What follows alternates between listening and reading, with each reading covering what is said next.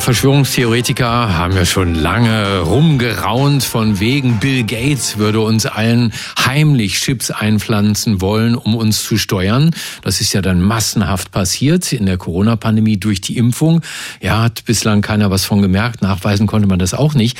Aber jetzt passiert was, naja, nicht was ähnliches, aber jetzt passiert etwas, dass Elon Musk tatsächlich, also auch ein Tech-Milliardär, äh, ernsthaft eine Zulassung bekommen hat für Versuche an Menschen, um ein äh, wie heißt das, Hirn-Computerschnittstelle einzubauen bei Menschen, um zu gucken, was man denn da so alles mit anstellen kann. Neuralink heißt äh, seine Firma. Und wir haben äh, etwas gefunden, nämlich ein Team von der Universität Lausanne, die das ähm, sozusagen bereits gemacht hat.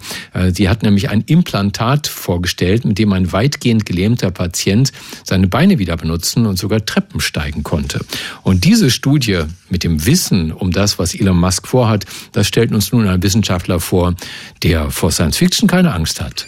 Er ist Mitglied des Komitees des IG Nobelpreises für kuriose wissenschaftliche Forschungen, Vorsitzender der Deutschen Dracula-Gesellschaft und der bekannteste Kriminalbiologe der Welt. Dr. Marc Benecke, live auf Radio 1, die Profis. Ja, einen ähm, metallfreien Hirntag wünsche ich dir, lieber Marc. Ja, äh, unverdrahtete Grüße zurück, lieber Stefan. So. Du hast recht, das ist der, der, diese, der Elon Musk möchte das machen, mhm. aber das ist so ähnlich wie bei der Entschlüsselung des menschlichen Erbguts vor einiger Zeit. Also ist jetzt schon was her, für uns nicht so lange, ne, aber für die Jüngeren ist es schon sehr lange her. Da äh, hat ja Craig Venter sich gegen die komplette internationale Forschungsgemeinschaft gestellt und die haben ein Wettrennen darum gemacht, wer als erster das menschliche Erbgut entschlüsselt entschlüsselt. Also Konkurrenz ist gut, aber wie du schon gesagt hast, da haben sich die Unis Genf, Oxford, Nijmegen, Grenoble, Minneapolis und so weiter haben sich zusammengetan und haben schon Fakten geschafft für, ein drahtlo für eine drahtlose Übertragung aus dem Gehirn in den Beckengürtel und in die Beine. Das, äh, die hatten da einen Patienten gefunden, der äh, ist 38 Jahre alt, hat einen Radunfall gehabt vor zehn Jahren und ist dann mit der normalen äh, Therapie nicht weitergekommen. Also er äh, konnte zum Beispiel keine Treppen hochgehen und äh, nichts funktionierte so gut, weil eben die Wirbelsäule so durchtrennt war, dass die Signale aus dem Gehirn nicht mehr da ankamen, wo sie ankommen sollten. Dann haben die Kollegen ihm links und rechts in den Schädel, also jetzt richtig in den Knochen, also in den knöchernen Teil, äh, so kleine Plättchen, oder nicht kleine, also die sind so vier mal vier Zentimeter groß, so Platten links und rechts eingebaut. Da sind Elektroden drin mit jeweils 64 äh, ja, Erkennungsköpfchen auf jeder Seite. Und die lesen aus dem Gehirn jetzt aus, ob er erstens vorhat, überhaupt eine Bewegung auszuführen oder stehen zu bleiben oder nur einen Schritt zu machen ähm, oder viele Schritte zu machen. Das ist ja wichtig, weil äh, wenn du falsche Signale hast und sagen wir mal, du wärst jetzt mitten im Gehen und käme das Stoppsignal fälschlicherweise aus dem Gehirn, würdest du natürlich hinfallen. Oder wenn du mehrere Schritte machen willst und es kommt nur das Signal an, nur einen Schritt machen, dann ist das auch äh, blöd. Und äh, dann haben sie es ausprobiert und haben einen Empfänger ähm, eingepflanzt. Der sieht aus wie so eine längliche Zunge, wie so ein Mini-Surfboard mit so, mit so einem Checkerboard-Square-Pattern drauf, so Schachbrettmuster. Das sind die, das ist die Empfängereinheit. Die ist jetzt unten in dem Bereich, wo man, wo man, äh, weiß ich nicht, Rückenschmerzen, Hexenschuss und sowas bekommt. Also in dem Bereich, wo Kreuzbein und die fünf Wirbel da drüber zusammen sind. Also da, wo es besonders weh tut, äh, wenn man äh, Schmerzen hat im Rücken.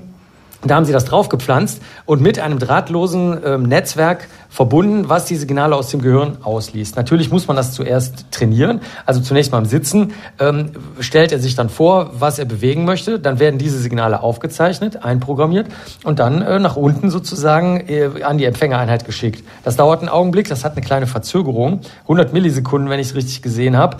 Aber ähm, immerhin, er kann jetzt, ich habe es gesehen, also zwar mit Krücken und mit einer Hand an so eine, so eine ja, Leitplanke greifend, kann er sogar äh, Treppen hochgehen, muss aber immer so einen Rucksack tragen dabei, weil die ganze Ausrüstung vergleichsweise groß noch ist. Also nicht riesengroß, also nicht wie so ein Astronautenrucksack, aber doch schon recht groß. Mhm. Und jetzt versuchen die Kolleginnen und Kollegen das natürlich zu verkleinern.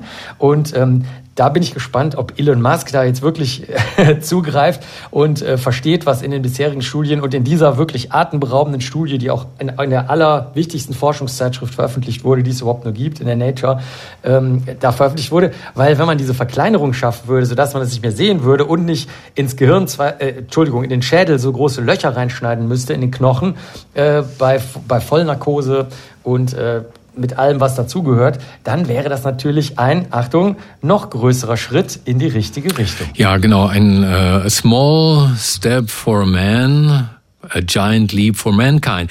Ähm, ist das denn dann so, dass ich immer auch bewusst denken muss, jetzt Bein heben? Oder ist das etwas, weißt du was darüber, ob das irgendwann auch unbewusst geht, so wie bei uns ja auch die Atmung zum Beispiel unbewusst funktioniert?